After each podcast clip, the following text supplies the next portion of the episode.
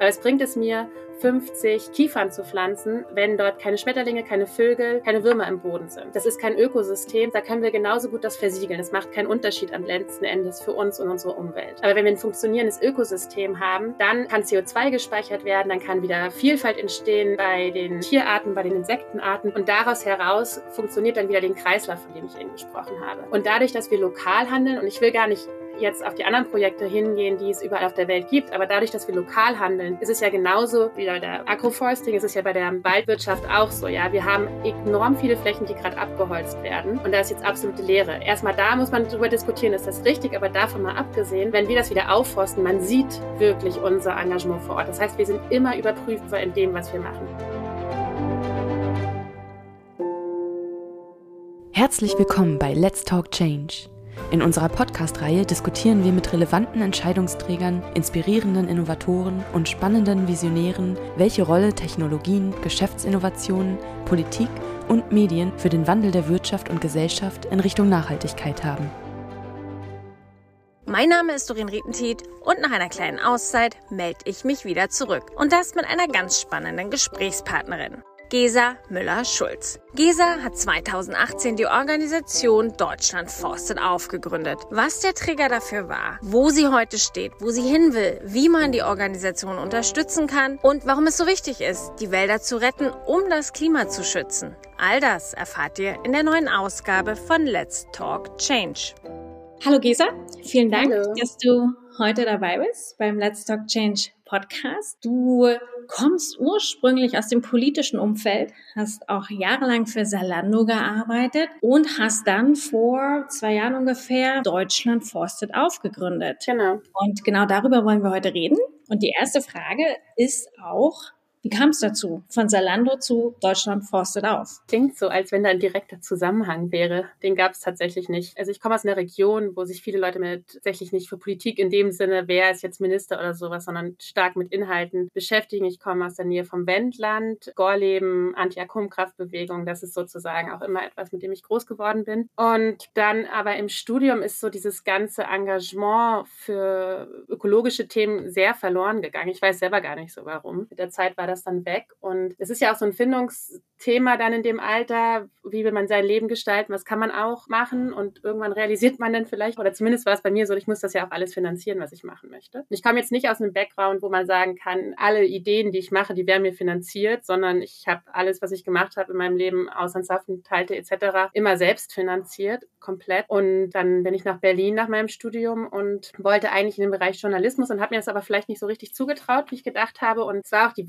Wirtschaftskrise zu der Zeit und dann bin ich in den Bereich politische Beratung, viel mit in den Parteien gemacht und dann letztlich darüber auch meine Jobs bekommen. Und dann, wenn man in der Politikberatung einmal war, dann ist der Schritt zu einem Unternehmen dann gar nicht mehr so weit. Genau. Und dann habe ich aber meine Kinder bekommen. Das ist jetzt so ein bisschen die klassische weibliche Geschichte, glaube ich auch, die ich da erzähle und die ich da gegangen bin. Ich habe 2018 ein Baby bekommen und zwar mitten in diesem absolut heißen Sommer. Und das waren ja in Berlin, ach so ein bisschen typisch, Prenzlauer Berg, Dachgeschosswohnung. Und das war einfach so unglaublich heiß, dass ich zum ersten Mal realisiert habe, dass mit dem Klimawandel, das ist vielleicht nicht eine Sache, die in 1000 Jahren stattfindet oder in 500 Jahren. Und ich bin dann jemand, wenn ich einmal mich mit so einem Thema anfange anzugucken, dann beiße ich mich fest wie so ein kleiner Terrier an einem Besen oder so und lass nicht mehr los. Und es war auch gar nicht so gut, muss ich ganz ehrlich sagen, weil ich dann am Anfang ja vor allem gerade zu der Zeit waren die News ja auch damit überfüllt mit diesen absoluten Horrornachrichten, ja. Permafrostböden tauen und Feedback Loops und all diese Begriffe, die ich dann auch noch nicht so gut verstanden hatte, sondern die erstmal alle ganz furchtbar klangen. Ja, das ging ja dann bis hin, der Golfstrom wird stehen bleiben und es wird gar nicht alles heißer werden, sondern es wird eiskalt in Europa. Und das hat mich ganz schön umgehauen und zum Glück funktioniert da mein Gehirn auch irgendwann in der Selbstschutzmodus. Und umso mehr man ein Thema zerlegt, so ist meine Erfahrung, umso mehr weiß man halt auch, wo man anpacken kann. Und es immer wieder kam, ist halt, man muss ja CO2 speichern. Bevor wir alle über Moore gesprochen haben oder über Seegras oder ähnlichen Sachen, haben alle über Aufforsten gesprochen. Und ich habe dann ein Bild im Hintergrund vor Augen, wie, ich glaube, es war Bernd Ulrich von der Zeit, ich kann es aber nicht beschwören, gesagt hat, wie viel Fläche wir eigentlich pro Jahr aufforsten müssten auf der ganzen Welt, damit das CO2 wieder in die Stämme kommt. Und das war mehr als Deutschland die Größe. Und das hat mich total umgehauen. Da habe ich gedacht, na, da müssen wir halt jetzt anfangen. Und gleichzeitig hat der Deutsche Forstverbund, da wo sich die Förster zusammentun, hat dann ein Interview von dem Vorsitzenden rausgegeben, wo er gesagt hat, dass halt in den letzten 25 Jahren 50 Prozent der Waldarbeiter in Deutschland abgebaut worden sind. Es hat einfach viel damit zu tun, dass im Forstbereich auf Harvester und nicht auf Menschen und Pferde mehr gesetzt worden ist und natürlich überall ein bisschen so gespart worden ist. Und dann haben wir die angerufen und ich war ja bei Salando und hatte viel über Plattformen gelernt in der Zeit auch und mein Schwager hat schon mehrere Websites gebaut und Unternehmen gegründet und mein Mann hatte gerade ein Unternehmen hochgezogen und so. Ist so ein bisschen das alles zusammengekommen und eine Freundin von mir, die mit bei Fridays for Future und bei Extinction Rebellion immer mitgegangen ist, wir haben dann gesagt, okay, das können wir alles. Wir können Kommunikation, wir können Recht, wir können Website aufbauen, wir können Leute zusammentrammeln. Ist da was dabei, was ihr brauchen könnt? Wie können wir euch helfen? Und daraus ist dann die Idee Deutschland forstet auf entstanden und am Anfang hat uns der Verband auch sehr unterstützt. Aber mittlerweile machen wir das autark und es ist wegen der Corona-Krise, am Anfang hatten wir enorm viel Aufmerksamkeit. Wir sind sofort mit Zeit Online gestartet, hatten also wirklich zig Hörfunkinterviews. Aber dann kam Corona und dann mussten wir uns neu orientieren. Aber dann erklär doch nochmal ganz kurz, wie funktioniert denn Deutschland forstet auf? Es ist genau der Punkt, wie funktioniert Deutschland forstet auf? Jetzt, wir haben uns halt in der Corona-Krise umstellen müssen, auch so ein bisschen, weil wir durften zwar alle in den Wald gehen, alle Bürgerinnen und Bürgerinnen, aber wir durften dort eigentlich keine Setzlinge in der Hand nehmen und die umtopfen oder umpflanzen oder Setzlinge einpflanzen. Das war ein bisschen absurd. Warum nicht? Ja, das haben wir auch nicht verstanden, weil es eine Gruppenaktivität war. Und haben dann uns einfach, weil ich auch selber aus der Landwirtschaft komme, mein Vater hat einen landwirtschaftlichen Betrieb, war mein inneres Bedürfnis oder ich wusste, wusste immer, viele Landwirte haben auch viel Forst. Und darüber sind wir dann auf die Idee gekommen, wie ist es eigentlich, wie können Landwirte aufforsten? Dass wir nicht mit Freiwilligen und großen Gruppen etwas machen, sondern einzelne Partner unterstützen. Und dann haben wir nach relativ kurzem googeln und informiert werden, Partner gefunden, die sogenannte, auf Deutsch heißt das Baumfeldwirtschaft, wieder versuchen zu etablieren in Deutschland, beziehungsweise auf europäischer Ebene heißt das dann Agroforesting, unterstützen und reinbringen. Was es eigentlich ist, ist Bäume auf Wiesen zu pflanzen, Bäume auf Acker zu pflanzen. Und das Problem ist aber, dass wenn man einen Baum oder mehrere Bäume auf einen Acker pflanzt, dann kann man die nicht mehr zwingend als Ackerfläche bezeichnen. Das heißt, da die europäische Förderung nach Fläche geht und die meisten Landwirte extrem abhängig sind von Förderungen aus dem EU-Pot oder aus den deutschen Pot, ist diese Umstellung für deutsche Landwirte extrem schwierig oder hinderlich einfach von der monetären Seite. Seite. Und da haben wir dann mit unseren Partnern drüber gesprochen und haben gesagt, okay, ihr macht die Beratung, dass die Landwirte informiert werden. Es gibt eine Alternative zu Monsanto und Bayer und es gibt vor allem eine Möglichkeit, dass die Erosion des Bodens aufhört, weil wir haben in Deutschland, das wissen ganz wenige, ein enormes Problem mit unseren Böden, nicht nur in Deutschland, sondern eigentlich weltweit, aber auch in Deutschland. Und was ist passiert in den letzten 80 Jahren oder auch länger schon, ist, dass wir extrem unsere Landwirte darin fördern, dass sie möglichst viel Herbizide, Pestizide, aber auch Düngermittel auf den Boden hauen und dann immer gesagt wird, dadurch werden die Pflanzen geschützt, die wir dann essen. Was aber ein Nebeneffekt ist, weil das sind ja am Ende Gifte, ist, dass der Boden stirbt, weil das Tier, die Tiere, die Insekten darin getötet werden. Das ist ja auch das Ziel dieser in Anführungsstrichen Pflanzenschutzmittel. Plus, dass das starke Verwenden von Düngemitteln den Boden auch nochmal kaputt macht. Und dadurch, dass wir keine Wurzeln im Boden haben und der Boden dann nicht mehr wirklich Boden ist oder Soil, dann wird es mit der Zeit, mit dem Überbewirtschaften zu Dreck eigentlich, was man dann halt auch so denkt, was ein Boden ist. Und das ist ja etwas komplett anderes. Ein Boden ist eigentlich voller Nährstoffe,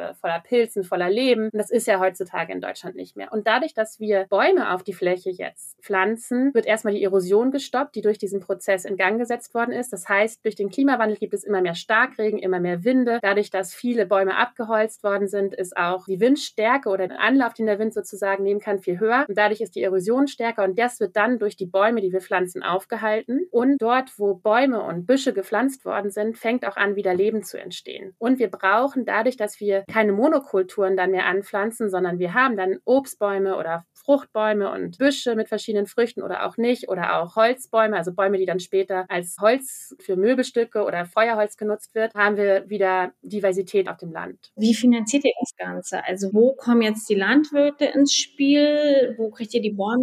Wer finanziert die? Also vielleicht kurz diesen Teil nochmal erklären. Also was wir finanzieren, ist einmal die gesamten Setzlinge, die die Landwirte bekommen. Das finanzieren wir. Und wir finanzieren quer die Beratung durch die Partner, die sich im Bereich Akkuforsting auskennen. Und das Geld gewinnen wir für die Landwirte, indem wir massiv Networking betreiben. Das heißt, Mareike und ich nehmen das Telefon in die Hand, Corona-bedingt, und telefonieren unser Netzwerk ab oder wir telefonieren regionale Unternehmen ab, wie auch immer, und sagen denen, wir geben euch eine Möglichkeit, regional, lokal was zu tun, was nicht nur nachhaltig ist, sondern auch regenerativ. Das heißt, es gleicht nicht nur etwas auf, sondern der Boden wird neu geschaffen. Und es ist unglaublich sichtbar, weil eine Baumfeldwirtschaft oder Agroforesting ist im Gegensatz zur Ökolandwirtschaft extrem sichtbar, weil die Bäume ja groß werden und die Hecken groß sind. Und du siehst ja sozusagen die Veränderung der Bewirtschaftung. Das siehst du ja bei Ökolandwirtschaft jetzt nicht unbedingt im Vergleich zu konventioneller Landwirtschaft. Und die Unternehmen haben dadurch die Möglichkeit, regional sich so einzubringen, dass auch wirklich gesehen wird, die machen hier eine krasse Veränderung. Und das Geld, das dann die Unternehmen uns spenden, mit einem Spendenziel, Bauer XY oder Landwirtin XY soll das bekommen, geben wir dann mit einer Abnahme von so circa 10 bis 20 Prozent an die Bauern direkt weiter, beziehungsweise an unsere Partner von Triebwerk oder Philipp Gerhard etc. etc. Und der Landwirt, der kauft in der Zeit dann schon die Bäume an und nach einer exakten Planung und Bodenanalyse von Triebwerk, also unseren Partnern, pflanzt er die dann an und bekommt das Geld. Und die Landwirte haben dadurch eine enorme Entlastung. Und was wir auch feststellen, ist eine Anerkennung. Ja, also viele Landwirte haben einen super schlechten Ruf als Berufsgruppe an sich. Und wir sind jetzt nicht hingekommen und gesagt, wir machen es besser, sondern wir haben gesagt, wieder, wie können wir helfen? Und das ist das, was wir tun können. Damit sind wir aber noch nicht komplett finanziert. Wie viel habt ihr denn bislang schon geschafft und welchen Impact leistet ihr damit eigentlich auch für Deutschland, fürs Klima in dem Sinne? Im Bereich Agroforsting haben wir jetzt zwei Pilotprojekte abgeschlossen und einfach mal zu schauen, wie funktioniert das eigentlich? Wie funktioniert die Kommunikation mit den Landwirten? Wie funktioniert das mit dem Triebwerk, also mit den Partnerorganisationen? Und wie hoch ist das Interesse bei Partnern überhaupt, das zu machen? Und wir haben mitgemerkt, dass es extrem schnell funktioniert hat und wir innerhalb kurzer Fläche, ich glaube, 20 Hektar jetzt in eine andere Bewirtschaftung überführen konnten. Das ist der Bereich Agroforsting. Was wir aber viel mehr schaffen, ist den Beweis, dass A, sich Unternehmen bereit sind zu engagieren dass Unternehmen bereit sind, lokal zu investieren. Und vor allem, was wir zeigen, ist, Agroforsting funktioniert. Und die Bauern können davon leben. Und sie werden unabhängig von diesen Subsidies, von diesen Förderungsmaßnahmen. Und vor allem diese Veränderung weg von den großen Unternehmen, weg von Pestiziden und Herbiziden hin zu einer naturnahen, mit der Natur bearbeiteten Nahrungsquellen sicherstellenden Wirtschaft. Und das ist das größte Hindernis eigentlich aus meiner Sicht. Wie schafft man es, diese Tausende von Landwirten, die in Deutschland substituiert werden, dahin zu bringen, zu sagen, okay, wir sagen Nein zu dem Monsanto-Treffen und wir sagen Ja zu einer Alternative. Weil es ist halt auch einfach sehr gewohnt und viele Landwirte bekommen in ihrem Studium mehr BWL gelehrt, als dass sie tatsächlich gelernt bekommen, was ist Boden eigentlich. Das ist nicht nur ein Chemiebaukasten, sondern das Leben da drin ist wichtig. Das muss beigebracht werden. Das kann nicht ich machen, aber die Beispiele, die wir zeigen, können das. Und damit wollen wir dann auch irgendwann auf die Bundespolitik zu zeigen, also das ist die Zukunft und hier sind Beispiele und das ist kein luftleerer Raum und Träumerei. Das sind harte Fakten, die wir zu präsentieren haben. Das ist ja in der Tat so ein Thema, alles, was unterirdisch stattfindet, nimmt man ja nicht ganz wahr. Aber es ist natürlich auch in dem Sinne Klimawandel und wir brauchen natürlich gesunde Böden für die Ernährung. Ernährung, oder? Seid ihr da auch irgendwie involviert, dass ihr euch mit diesem Thema beschäftigt? Landwirtschaft im Sinne vom Essen, was dann auf dem Teller landet? Ja, also erstmal, wie du ja schon gesagt hast, der Boden ist ein enormer CO2-Speicher. Das wissen die wenigsten. Ich glaube, durch das ständige Beackern entsteht ein so hoher CO2-Ausschuss, da kommen die großen Kreuzfahrtschiffe nicht mit. Dann da noch alles andere, Herstellung von Pestiziden, Herbiziden und so weiter und so fort, sind ja auch alles nochmal zusätzliche Imitatoren. Aber das ist, glaube ich, eine andere Sache und ein sehr wichtiger Punkt. Wir müssen einfach wissen, unser Boden im Sinne von Soil im Englischen, der trägt alle Nährstoffe. Und die Nährstoffe kommen dann nicht einfach vom Himmel gefallen mit dem Regen, sondern die entstehen, weil das Leben im Boden durch das, wie der Boden lebt, Altes verwertet und daraus Neues macht. Also die berühmten Regenwürmer, die berühmten Käfer, all das, was wir vielleicht ein bisschen eklig finden im ersten Moment oder gelernt haben, das eklig zu finden, ist enorm wichtig, weil die verwerten Altes, wo die Nährstoffe drin sind. Blätter, Rüben, all das. Und wenn das nicht mehr auf dem Boden ist, wenn es keine Wurzeln mehr gibt, die den Regen aufhalten und der den Boden dann sozusagen wäscht, dann kann da auch keine Nährstoffe sein. Dann kann die Banane noch so gerade sein oder der Apfel noch so grün sein. Wenn da keine Nährstoffe drin sind, dann brauchen wir ihn nicht zu essen, weil dann kriegen wir nichts, dann sind wir zwar satt vielleicht, aber unsere Nägel gehen kaputt, wir sehen schlechter, unsere Haare fallen uns irgendwann aus, um es jetzt mal drastisch zuzuspitzen, weil ohne Nährstoffe in den Lebensmitteln ist nichts. Deswegen unser Boden, weil er oft als Dreck betrachtet wird, vergisst man einfach, wie enorm wichtig er für unser Überleben ist, dass da immer wieder auch was zurückgegeben wird an den Boden. Und wenn wir aber immer alles runterholen vom Boden, wenn wir nichts liegen lassen, genauso wie im Wald, wenn wir den Wald immer wieder aufräumen, wo sollen dann die Nährstoffe herkommen, die die Umwelt braucht, um Neues herzustellen? Die Umwelt ist ein Kreislauf. Es ist ja eigentlich ganz spannend, weil ihr nennt euch zwar Deutschland forstet auf, aber anders als jetzt viele andere Baumprojekte, und davon gibt es natürlich auch weltweit ganz viele, und man muss auch ganz klar dazu sagen, viele funktionieren nicht. Ja? Also diese ganzen Aufforstungsprojekte um Regenwald und so weiter, 80 Prozent davon habe ich mal gehört, funktionieren am Ende dann doch nicht. Bei euch geht es ja gar nicht so sehr um das Anpflanzen neuer Bäume, sondern es geht auch tatsächlich darum, irgendwie den Boden wieder zu regenerieren, um für die Landwirtschaft auch wieder auf nachhaltige Art und Weise zugänglich zu machen, richtig? Der Punkt ist am Ende der, dass wir im Laufe unserer Recherche, genauso wie ich am Anfang über den Klimawandel gelernt habe, auch mit dem Lernen über den Wald und wie der Wald auch mit seiner Umgebung interagiert, ist halt einfach einfach so an unserem Beispiel gemacht. Am Anfang haben wir Bäume gezählt.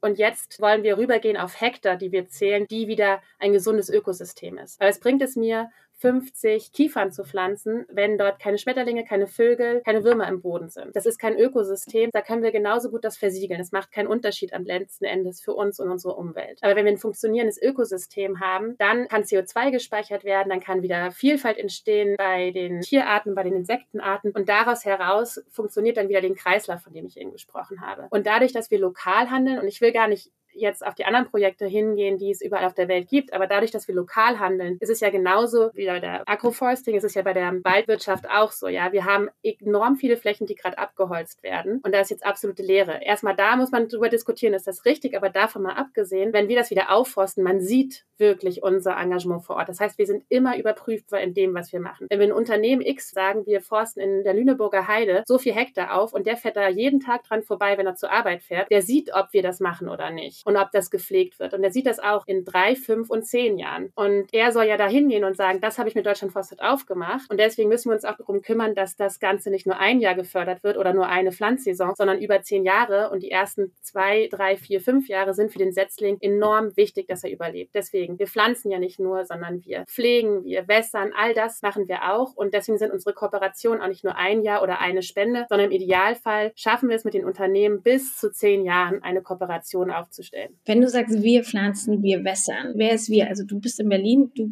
wirst wahrscheinlich jetzt nicht da gießen gehen. Was heißt wir dann? Habt ihr ein Team an Leuten oder wie funktioniert das? Ja, also wir würden gerne ein Team an Leuten haben. Momentan sind es immer noch Mareike und ich und Christian, unser Designer. Ansonsten sind wir halt einfach neben unseren Vollzeitjobs enorm damit beschäftigt, gerade Geld einzutreiben, damit wir ein Team bekommen, damit wir noch effektiver werden und damit wir von dem Pilotprojekt jetzt auch schnell in das sozusagen skalieren können. Das ist natürlich ein bisschen schwierig, weil wir eine GOG sind. Aber was wir halt machen ist, wir geben das Geld ja weiter. Wir organisieren ja am Ende gar nichts. Wir sprechen Menschen an, die Experten sind oder die Wald Waldbesitzer sind oder die Unternehmer sind und connecten die miteinander. Deswegen, wir verstehen uns als Vermittlungsplattform. Wir bringen also die Leute zusammen, die zusammengehören, um vor Ort, regional, im Hier und Jetzt etwas ein bisschen besser und ein bisschen anders zu machen. Und wir schieben dies sozusagen nur an. Mhm, interessant.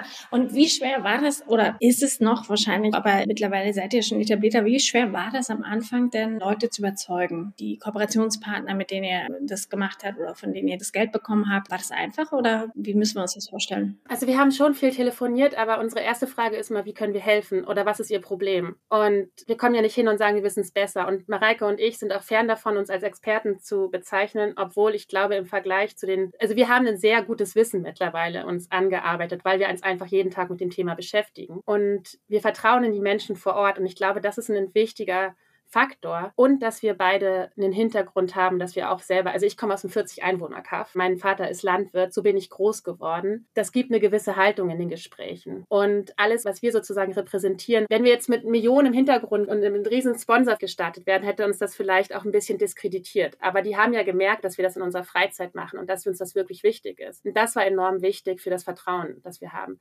Aber ja, das Vertrauen ist super und wir freuen uns über das Vertrauen, aber wir sind mittlerweile so erfolgreich, dass dass es jetzt blöd wäre, wenn wir nicht skalieren könnten. Und dafür brauchen wir natürlich auch finanzielle Unterstützung. Genau, was sind denn eure nächsten Schritte? Also du hast gesagt, ein Team aufbauen und dieses Team geht dann vor Ort und rotiert dann sozusagen von Hof zu Hof oder privaten Waldbesitz zum privaten Waldbesitz oder wie genau funktioniert das dann? Also was wir jetzt als erstes mal gemacht haben, ist, wir haben einmal unsere komplette Website überarbeitet, sodass viel jetzt automatisch im Hintergrund laufen kann, indem die Partner sich bei uns einfach einloggen. Unser nächster Schritt ist zudem, dass wir Partner gefunden gefunden haben in Österreich, die das gleiche jetzt in Österreich aufbauen wollen. Österreich möchte sich extrem umstellen im Bereich Klimawandel und dort haben wir jetzt Partner gefunden und hoffen, dass wir das da auch gleich mit Gemeinden vernetzen können. Und was wir vor Ort brauchen, ist einfach hier in Deutschland ist ein Team an Leuten, die die Arbeit machen, die Mareike und ich gemacht haben, nämlich das Netzwerk im Bereich Forst und Landwirtschaft ausbauen. Am Anfang sehr viel über Telefon, aber dann auch, indem sie vor Ort gehen und tatsächlich zu den Leuten hinfahren und mit denen sprechen können. Und wir machen das jetzt gerade deutschlandweit und das ist eine enorm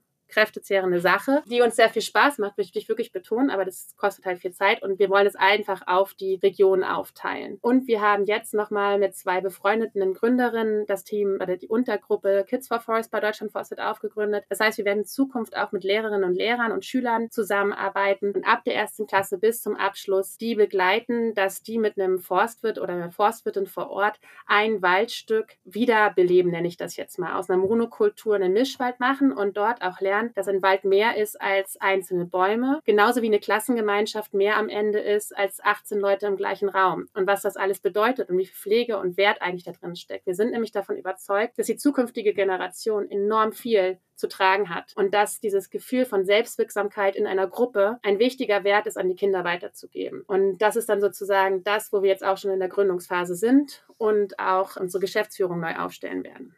Sehr gut. Das hört sich auf jeden Fall nach viel Arbeit an. Das heißt, wann geht es denn Vollzeit in die Deutschland Forstet auf Organisation? Weil ihr arbeitet ja alle noch Vollzeit in anderen Jobs, oder? Genau. Und wir haben auch noch Familie nebenher. Ich mag meinen Arbeitgeber sehr gerne. Ich arbeite für ein niederländisches Start-up, das Menschen wieder in den Wald bringt oder in die Natur bringt, indem sie Hütten, völlig autarke Hütten in den Wald stellt. Und ja, ich würde das tatsächlich lieber so machen, dass ich dann vielleicht Hälfte, Hälfte oder sowas arbeite, so wie ich es ja inoffiziell jetzt schon so ein bisschen tue. Und dass wir lieber noch mehr Leute, die engagiert sind in den Bereichen, die sich mit dem Thema auskennen, auch in Arbeit bringen und zeigen, wir können das alles machen. Wir schaffen das zusammen und wir müssen nur den Mut haben, diesen ersten Schritt zu gehen. Gibt es äquivalente Organisationen, das Österreich erwähnt, aber auch in anderen Ländern? Also ich meine, so Aufforstungsprojekte gibt es ja überall, das wissen wir. Aber gibt es auch international diese Art der Projekte?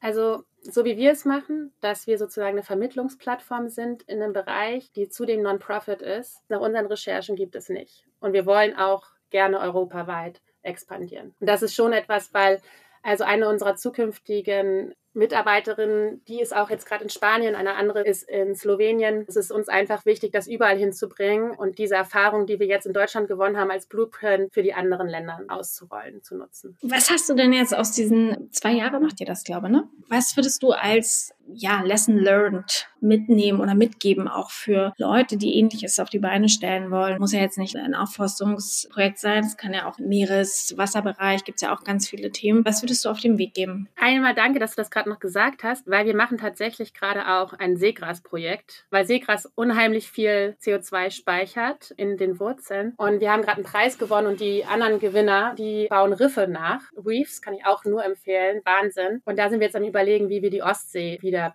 bewalden können. Also es gibt fantastische Projekte und fantastische Ideen. Man kann quasi überall einen Wald bauen. Das gesagt, was ich gelernt habe, ist, ich glaube wirklich das, was ich vorhin auch schon gesagt habe. Ich habe immer am meisten Angst vor dem ersten Schritt gehabt. Und man muss sich genauso wie bei einem Roman, den man liest, irgendwann musste mal der erste Satz geschrieben werden. Und das muss nicht am Schluss der Satz sein, der auch in diesem Roman wirklich steht, ja.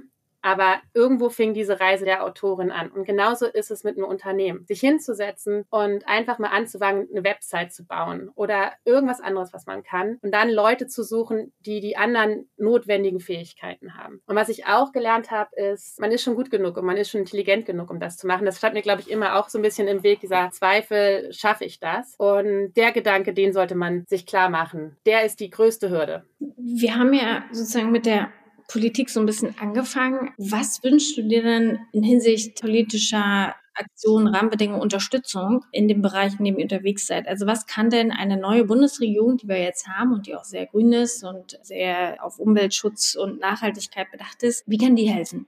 Also ich glaube, das Verständnis für die Problematik ist vielleicht in dem grünen Anteil der Regierung vorhanden. Ich weiß nicht so richtig, ob es in den anderen beiden Parteien und vor allem bei den Sozialdemokraten, muss ich ganz ehrlich sein, bin ich mir nicht sicher, ob das Problem verstanden worden ist, weil ansonsten hätte man vielleicht auch gemerkt, was für ein unglaubliches Potenzial diese Klimakrise auch sein kann, gerade für die arbeitende Bevölkerung, nenne ich es jetzt mal, die, die kein Kapital in dem Sinne besitzt und wie viel man da machen kann. Meine größte Hoffnung ist, dass der Lobbyismus begrenzt wird. Das ist ein bisschen absurd, weil ich selber mal in dem Bereich gearbeitet habe, aber ich glaube, glaube, die größte Schädigung und die größten Hürden, die wir haben, in Brüssel, aber auch in Berlin, ist die Stärke großer landwirtschaftlicher Verbände, die viel bestückt sind von Landwirtinnen, die selber große Flächen haben und natürlich daran interessiert sind, dass das weiter befördert wird und einen viel stärkeren Zugang von Wissenschaftlern in dem Bereich auch. Und dann werden sich die Gesetze schon ergeben, glaube ich. Also man kann natürlich sagen, ich möchte gerne ein Gesetz, das Agroforsting befördert. Ich möchte, dass bestimmte Gesetze gestrichen werden. Aber ich glaube, das kommt mit dem Wissen und mit dem Problembewusstsein. Mit bestimmten Auflagen auch. Ich meine, die EU hat jetzt auch ein Agrarpaket verabschiedet, das bis 2030 die Landwirtschaft auch klimaneutral werden soll. Da werden jetzt auch verschiedenste Programme aufgesetzt, Zertifikate eingeführt. Was hältst du davon? Ich bin kein großer Fan von Zertifikaten. Es ist einfach so, dass es dann auch so ein bisschen verstanden werden kann von vielen Leuten in Funktionen. Okay, ich kaufe jetzt dieses Zertifikat und warum auch immer das da ist, aber offensichtlich braucht man das, ja. Und dann machen wir das jetzt und dann schreiben wir es uns auf die Website. Ich will damit das nicht irgendwie kleinreden und ich verstehe, dass viele Menschen viele Sachen auf dem Tisch haben. Aber wir haben eine enorme Krise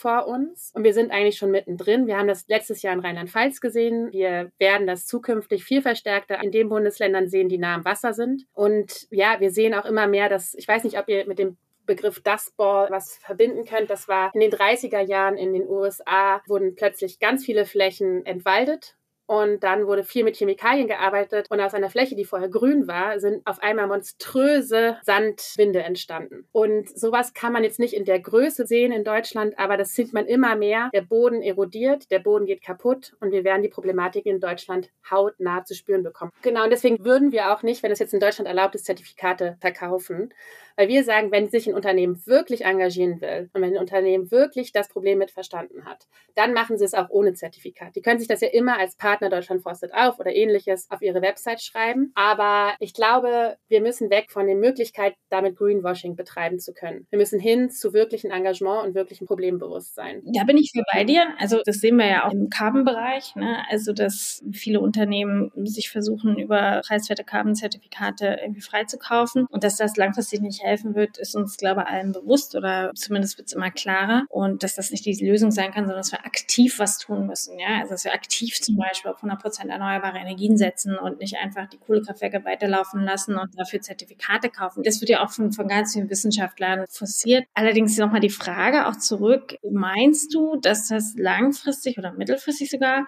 wirklich funktioniert auf freiwilliger Basis oder dass es nicht in irgendeiner Form, wie auch zum Beispiel in der Energiewirtschaft, da sieht man es ja auch, keiner schaltet freiwillig sein Kohlekraftwerk ab. Ja? Sie schalten es ab, weil sie dafür Millionen Entschädigungen bekommen oder weil die Regierung festlegt, sie werden abgeschaltet und der Ausbau von Erneuerbaren muss voranbetrieben werden und es werden gewisse Quoten festgelegt. Ist das nicht sowas, was du eigentlich in der Landwirtschaft auch benötigst? Oder meinst du, dass man das wirklich auf freiwilliger Basis hinkriegt? Ich finde, du sagst da was ganz Richtiges. Die Leute, die vor 50 Jahren dafür gelobbyt haben, mit Millionen von Steuergeldern Atomkraftwerke in Deutschland aufzubauen und das Ganze hochzuziehen, wie RWE und andere Unternehmen, werden jetzt mit Millionen von Steuergeldern dafür entgolten, dass sie aufhören wieder damit. Ist ein reines Lobbythema am Ende. Ja, also wer hat gute Lobbyisten, die einen guten Zugang haben, die vielleicht auch schon lange in der Regierung gearbeitet haben, eventuell sogar in Ministerialposten? Kosten. So, und das Gleiche haben wir in der Landwirtschaft ja auch. Wir haben enorm große Unternehmen, die viele von denen halt auch in diesen Verbänden arbeiten und dann dort sozusagen ihre Interessen vertreten. Kannst du da Beispiele nennen oder lieber nicht? Ja, also der Bauernverband, ich glaube, das ist auch der einzige, den es wirklich gibt. Wollte mich jetzt hier nicht so direkt mit denen anlegen.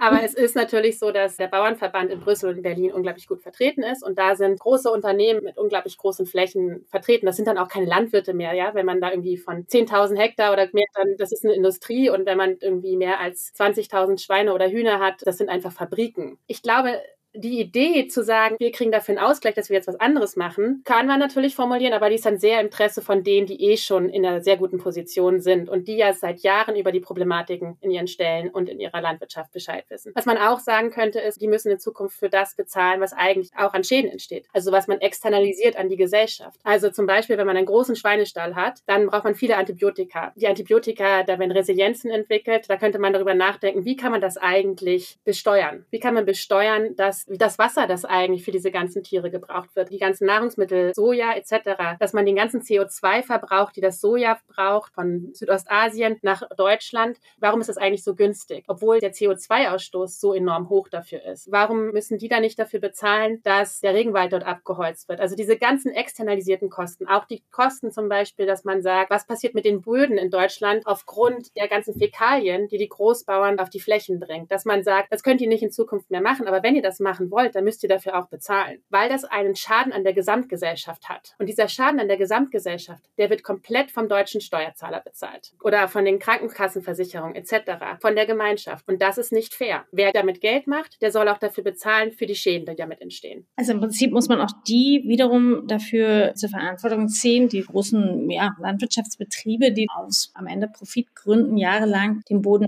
verwüstet haben oder ruiniert haben, oder? Genau. Ja, derjenige, der davon Profit bekommen hat, müsste dafür zahlen. Es ist ja das Gleiche mit, um wieder zum Anfangsthema zurückzukommen. Warum muss Gorleben, die Polizeieinsätze eigentlich vom deutschen Staat bezahlt werden? Warum werden die nicht bezahlt von denen, die diesen Müll produziert haben? Ich zahle ja auch meine Müllrechnung. Ich zahle auch dafür, dass es bei mir abgeholt wird. RWE und große Unternehmen zahlen dafür nicht. Warum nicht? Warum muss das die Allgemeinheit tragen? Das ist auch eine Form von Nebensubventionierung, die da stattfindet. Ja, das ist ja auch genau das Argument in der aktuellen Diskussion, wo gerade wieder auch Atomenergie als grüne Technologie versucht wird zu verkaufen. Ne? Das ist ja so generell das Problem gerade. Hoffen wir mal, dass das zumindest in Deutschland so bleibt, dass wir die abschalten. Aber ich fand das jetzt sehr mal spannend, auch mal da reinzuschauen, dass diese Erosion der Böden und ist ja im Prinzip eine Art des Klimawandels auch, dass auch das durch eine Industrie im Prinzip ja verursacht wurde und weil da kann man ja schon auch politische Hebel dann setzen. Ne? Also das ist schon eine Notwendigkeit, finde ich, dass das Thema in der Politik aufgenommen wird. Hast du den Eindruck, dass das denn im Landwirtschaftsministerium auf der Agenda steht? Also ich weiß, ich kenne Cem Özdemir jetzt nicht als landwirtschaftlichen Politiker, ob er sich da jetzt etablieren wird oder nicht. Was ich schon mal einen grandiosen Schritt fand, war das gemeinsame vor die Presse gehen mit der Umweltministerin. Ja. Ich glaube, das ist ein wichtiges Signal. Ich glaube, es hat auch nicht vielen in der Landwirtschaft gefallen, weil es leider in der Landwirtschaft immer noch ein sehr starkes Gegen der Umweltverbände mit der Landwirtschaft gibt. Das gibt es aus verschiedenen Gründen, aber ja. Und ich glaube, es war ein wichtiges Signal, dass sie das zusammen gemacht haben. Und ich glaube, wir werden versuchen, uns einzubringen. Wir werden Briefe noch schreiben, wenn wir das irgendwann schaffen. Und andere Unternehmen sind da genauso dabei dabei. Wir müssen jetzt einfach gucken, dass da Input kommt. Ich weiß, dass die Agroforstwirtschaft sich ja in den letzten vier Jahren auch in einem Verband zusammengetan hat und auch dort viel spricht dazu. Ich glaube, wir haben jetzt vier Jahre eine Chance, was aufzubauen. Aber es sind jetzt acht Jahre, in denen wir viel machen müssen. Und dann hoffen wir mal, dass in vier Jahren noch mal eine Regierung gewählt wird, die vielleicht noch ein bisschen grüner sein darf. Wenn man euch unterstützen möchte, es kann auch sein, dass es einige Hörer gibt, die sagen, ey, super cooles Projekt, finde ich echt toll. Wie kann ich unterstützen? Hm. Wie kann man das machen? Also wir haben immer die Möglichkeit spenden. Wir haben Spendenbutton auf unserer Website. Ansonsten sind wir seit heute auch offiziell bei Better Place und wir haben ein ganz grandioses Pitch Deck, das ich gerne an jeden verschicke, der mich auf LinkedIn oder über unsere Website findet, falls man die Möglichkeit hat, vielleicht Teil eines Family Offices oder was auch immer ist. Wir freuen uns über jede Unterstützung und wir freuen uns auch laut hinaus zu sagen, weil wir nämlich der Überzeugung sind, tue Gutes und sprich darüber. Und ja, ihr unterstützt ja nicht nur Deutschland forstet auf, also das potenziell kommende Team, sondern ihr unterstützt eigentlich dafür, dass wir Acker für Acker Forst für Forst hin zu mehr Wald, mehr Grün und mehr Umwelt kommen und damit mehr Wasser gespeichert wird, damit auch wieder nahrhafte Früchte aus dem Boden kommen und damit viel für die Zukunft unserer Kinder tun. Ja, und auch mehr Gesundheit, oder? Ja, das ist der individuelle Effekt natürlich. Die Gesundheit, allein die frische Luft. Ne? Wenn ich bei meinen Eltern bin, gehe ich immer unglaublich viel laufen und es ist natürlich schon die große Hoffnung, dass ich irgendwann, meine Illusion war immer früher, wenn ich aufs Land fahre, dann habe ich frische Luft. Und jetzt habe ich neulich mal mit einem befreundeten Förster gesprochen und hat gesagt, Jesus, tut mir ganz furchtbar leid. Du riechst das hier vielleicht nicht so stark, aber natürlich ist alles, was in den Boden gehauen wird, auch in der Luft. Das atmest du jedes Mal ein. Und das sind dann nicht die Autoabgase, das ist dann halt eine andere Form von Gift, das du zu dir nimmst. Und es wäre schön, wenn man sich über sowas einfach in zehn Jahren keine Gedanken mehr machen muss. Und daran arbeiten wir. Letzte Frage, persönliche Frage. Du wohnst im Dachgeschoss, ich weiß nicht, ob du da noch bist, aber hast du da auch Räume oder wie setzt du das, äh, dein Vorhaben dort um? Wir haben zum Glück zwei Balkons sogar zu haben und ja, das ist ein Paradies. Also mein Vater, wie gesagt, der kommt dann doch ab und zu mal in die Großstadt und er setzt sich immer nur auf unserem Balkon und sagt, ach, so viele Schmetterlinge, so viele Bienen. Es ist sehr bunt und sehr vielfältig bei uns und ich habe schon ganz viele Ostersträuche austreiben lassen und bei uns eingepflanzt und wir haben ein sehr grünes Zuhause tatsächlich. Sehr viel Glück. Schön, super. Aber noch kein Bienenstock. Nein, aber die Wurmkiste haben wir natürlich. Super. Kann ich nur empfehlen. Gesa, ganz herzlichen Dank Danke für den dir. Einblick in Deutschland forstet auf, in eure Arbeit. Ich drücke euch ganz doll die Daumen, dass ihr alle eure Vorhaben auch sehr zeitnah umsetzen könnt. Nicht nur für euch, sondern auch für uns alle, für das Allgemeinwohl. Hat mir sehr viel Spaß gemacht und ich hoffe, dass wir uns bald wieder sprechen. Ja, das hoffe ich auch. Vielen Dank, dass du dir die Zeit genommen hast und mich angesprochen hast. Ich freue mich, wenn wir in Zukunft mehr mitmachen. Euch viel Spaß noch, Doreen. Danke, ciao. Bis bald. Herzlichen Dank fürs Einschalten. Wir hoffen, dass Sie beim nächsten Mal bei Let's Talk Change wieder dabei sind. Dieser Podcast wird realisiert durch DWR ECO, einer internationalen Cleantech-Beratung für Kommunikation, Politikberatung und Geschäftsstrategien.